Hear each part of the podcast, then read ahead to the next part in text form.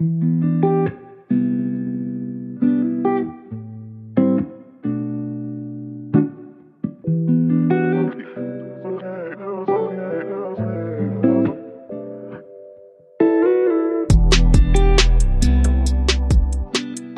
le bendiga y Dios le guarde. Este es su amigo y su hermano Jean Ibrahim García Rivera, dándole la bienvenida nuevamente a este su podcast, Corazones Pródigos.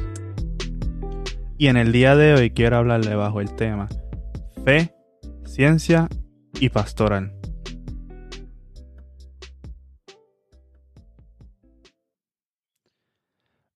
Quiero tocar este tema porque durante esta semana en Puerto Rico hemos escuchado sobre la noticia que en el pueblo de Mayagüez, en una congregación, ocurrió un brote de la enfermedad COVID-19 y que hubo varias personas que entiendo que murieron y que he visto unos comentarios en las redes sociales y en, los, en las noticias y sobre las personas que son cristianas y la percepción que se tiene general sobre las personas que practican la fe.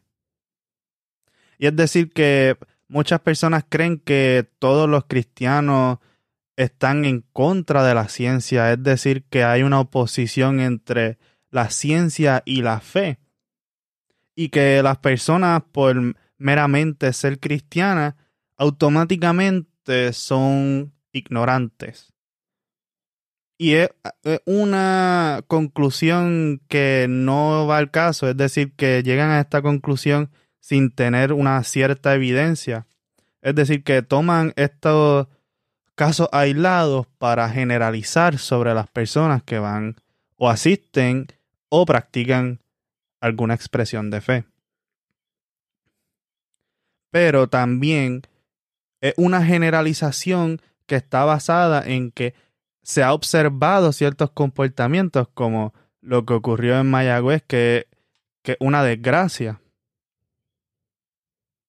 Que entiendo que la alegación es que hubo es que hubo personas que no estaban vacunadas en la iglesia y allá las personas, la decisión que usted tome, esa decisión es personal. Pero achacar que las personas no se vacunaron porque fueron ignorantes y decir que todas las personas cristianas que no se vacunan es porque son ignorantes, pues para mí eso es una falta de respeto. Sin embargo, quiero como cristiano establecer ciertas cosas que nosotros debemos tener claras. Y es decir, que la ciencia es parte de la gracia común que el Señor nos ha dado para poder entender la revelación natural. Es decir, que por medio de la ciencia, que es un proceso, es un proceso para crear conocimiento de la naturaleza, podemos aprender sobre la creación que Dios nos ha dado. Es decir, que la ciencia no está en oposición a Dios de ninguna manera, porque las personas, la ciencia no es un ente que va por ahí caminando, no es algo que piensa en sí mismo, la ciencia la hace las personas, lo hacen los humanos. Es decir, que quien puede estar en oposición a Dios no es la ciencia, sino que un científico. Es decir, que la ciencia en sí no tiene esa presuposición de atacar a Dios. ¿Por qué? Porque la ciencia la hacen las personas. Y cada persona que se acerca a este proceso de crear el conocimiento tiene sus preconcepciones y tiene su, es decir, sus preconcepciones ya integradas en su forma de pensar, ya tiene sus biases, como es la palabra en inglés, ya tiene sus inclinaciones, por decirlo de una forma, que lo pueden llevar a pensar de una forma u otra. Y si no las deja en la puerta y cuando está bregando con la evidencia y con la data que está teniendo, pues puede tener un sesgo. Y eso es lo que se trata de evitar en la ciencia, tener sesgo al presentar la data y al interpretar y al crear ese conocimiento. Y como cristianos debemos también nosotros tener cuenta que muchas veces se presenta la ciencia como en oposición a Dios cuando hay cristianos que son científicos. Por ejemplo, el líder, el director del NIH, que se llama Francis Collins, es un científico cristiano. Él, una persona que trabajó en el proyecto, el líder del proyecto del genoma humano. Es decir, que es una persona que es científica y que cree en Dios y que, que, cree en Jesús. ¿Me entiendes? Y no puede, alguien que diga que los cristianos son ignorantes, pues así de la nada, puede ser que lo haya, porque de todo hay en la viña del Señor, pero también hay personas ateas que son ignorantes de muchos temas.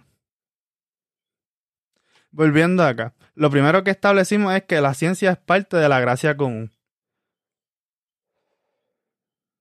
Lo segundo que establecemos es que como cristianos debemos tratar de entender los conceptos básicos de la ciencia, no solamente para temas de apologética, de cómo defender la fe, sino para estar al tanto y no parecer, como dicen las personas, ignorantes. Y no solamente de la ciencia, sino de las diferentes vertientes, por ejemplo, de economía, de, de las ciencias sociales, de educación, cosas así. Debemos aprender de todo. Debemos aprender de todo porque mientras más uno aprende, más uno crece. El aprendizaje es, necesario en nuestra vida. Y más cuando nosotros seguimos a alguien que se hizo llamar maestro. El aprendizaje es parte continua de nuestra vida cristiana. Y el tercer punto que quiero tocar es que la ciencia debe informar las decisiones que se toman pastoralmente, como ha ocurrido durante estos años. Es decir, que por medio de la ciencia que, y los datos que han salido, las iglesias han tomado decisiones de cerrar, de, de hacer reuniones online, de hacer los cultos solamente por medio de Facebook Live y, o YouTube, etcétera esas decisiones informan a las personas que están cuidando las congregaciones. Es decir, que por medio de esta data científica, ellos buscan las opiniones de las personas que están liderando nuestro país en medio de esta pandemia para poder tomar unas decisiones para tomar unas, unas decisiones clave y poder dirigir y cuidar a las personas que tienen bajo bajo su cuidado pastoral, porque esa es su labor. Tomar en cuenta todas estas decisiones y poder tomar las decisiones para poder cuidar a las personas que se congregan donde ellos están pastoreando. Porque ese es el labor como tal, cuidar de las ovejas. Y el cuarto punto es que las generalizaciones extremas no son buenas, vengan de donde vengan el decir que los, que los científicos son ateos y que están contra Dios, eso es una generalización extrema. El decir que las personas que porque tengan fe son, son ignorantes, en mi opinión, es una generalización extrema y que no es buena.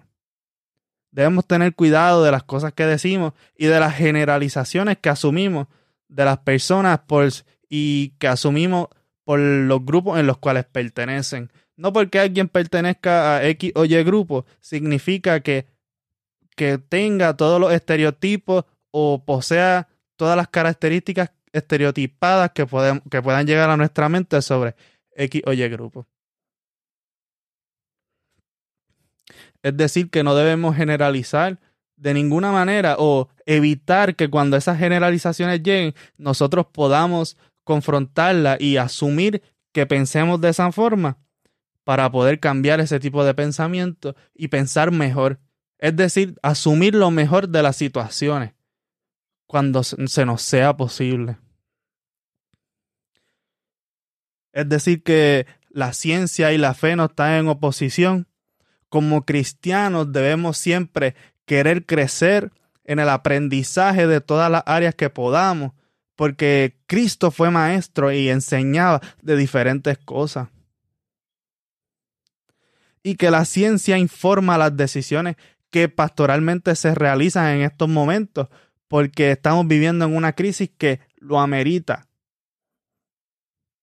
La ciencia es un instrumento que el Señor nos ha regalado para poder vivir más y mejor en esta tierra. Es decir, que es un instrumento que el Señor nos ha dado por su gracia común para que podamos sacar provecho y que podamos tener una vida más plena en esta tierra.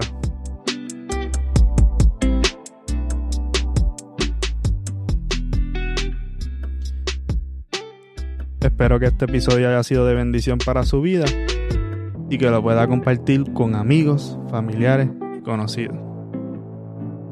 Dios le bendiga.